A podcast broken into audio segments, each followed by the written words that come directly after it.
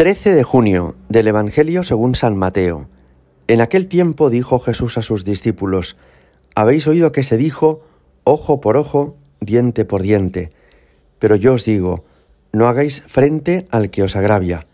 Al contrario, si uno te abofetea en la mejilla derecha, preséntale la otra. Al que quiera ponerte pleito para quitarte la túnica, dale también el manto. A quien te requiera para caminar una milla, acompáñale dos. A quien te pide, dale, y al que te pide prestado, no lo rehuyas. Palabra del Señor. En la historia de la humanidad podríamos decir que ha habido como tres maneras de responder a los agravios y a las afrentas que las personas recibimos. la primera manera es la de quienes, por una pequeña ofensa, se enrabietan tanto, se enfurecen de tal manera, que desearían contestar con el mayor daño posible a quien les ha molestado. Esta es la manera de responder al mal de la barbarie, la de quien no tiene límites y cuando ha sufrido alguna afrenta, procura resarcirse haciendo todo el daño posible a quien ha obrado mal contra él. Esta primera manera de responder es la propia de las personas que no tienen dominio de sí y que han caído en el pecado de la ira, en el odio, en el rencor, en la furia. Pero a lo largo de la historia los hombres ya han procurado modificarla y, cambiar este estilo, ¿verdad?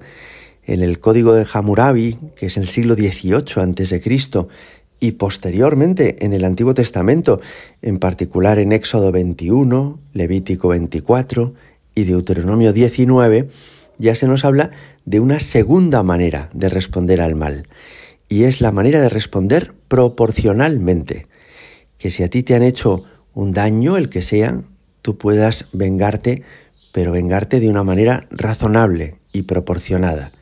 A ti te quitaron una cosa, pues tú puedes recuperar esa cosa y quitar una cosa. A ti te han hecho daño en, tu honor, pues tú puedes resarcirte eh, atentando contra el honor de esta persona, pero de una forma proporcionada. Esto es lo que llamamos la ley del talión. La palabra talión procede del latín talle y talla, que quiere decir tal, es decir, haz un mal tal, un mal semejante al que tú has recibido. Eso es lo que en el Antiguo Testamento Dios prescribía a los israelitas y ya es algo mejor a lo primero, porque con esto se, se determina que la venganza no puede ser absoluta, sino que tiene que ser proporcionada al daño que uno ha hecho. Pero Jesús en el Evangelio que hemos escuchado nos propone una tercera manera de responder al daño que sufrimos, y es perdonar, responder al mal con el bien, actuar con bondad con quien no es bueno con nosotros. Y por eso nos decía, habéis oído que se dijo, ojo por ojo, diente por diente, eso era la ley del talión. Pero yo os digo, no hagáis frente a quien os agravia. Es decir, no os resistáis al mal que se cierne contra vosotros. Si alguien te abofetea en la mejilla derecha, preséntale la otra. Si alguien te quiere llevar a juicio para quitarte la túnica, dale también el manto.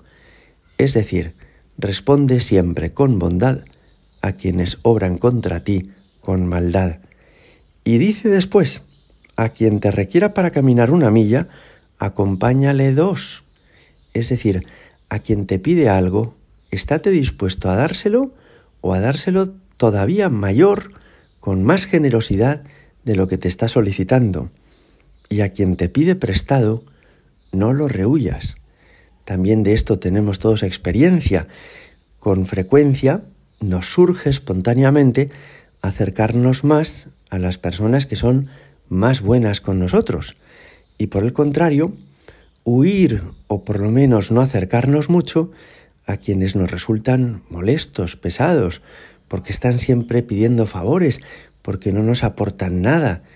Bueno, pues Jesús dice, a quien te pide prestado, no lo rehuyas. Esta manera de entender la relación con el prójimo que hoy Jesús nos muestra en el Evangelio es la tercera de las formas que ha tenido la humanidad de tratar a quienes son malos y es la más profundamente humana y buena. Ya no es, por supuesto, una venganza ilimitada, ni siquiera una venganza proporcionada, sino responder con el bien al mal y tener así un corazón ilimitadamente bueno. ¿Y de quién podemos aprender a amar de este modo? De Jesucristo. Él responde a las afrentas en su pasión con el perdón. Él se deja hacer daño. Él deja que lo flagelen, le insulten, que le humillen por completo y no responde a los insultos con insultos y no responde a las humillaciones con humillaciones, sino con mansedumbre, con humildad, con perdón y con amor. Esta es la forma que tienen los santos de amar. Esta es la manera que tienen las personas más buenas de responder al daño que reciben. Y esto es lo único que puede transformar nuestro mundo haciéndolo mejor. Porque si respondemos al mal con la venganza, sea desproporcionada o sea proporcionada, en el mundo no desaparecerá nunca el mal. Pero si procuramos ser buenos, ser buenos siempre, ser buenos con todos, entonces el mal no vencerá, no triunfará, no prevalecerá definitivamente, sino que será sustituido paulatina, progresivamente, por el bien. Hoy te pedimos, Señor Jesucristo, Señor Jesucristo, haznos buenos como lo eres tú.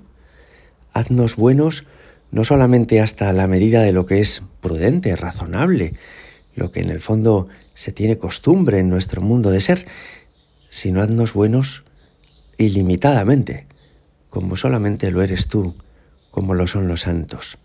Gloria al Padre y al Hijo y al Espíritu Santo, como era en el principio, ahora y siempre, y por los siglos de los siglos. Amén.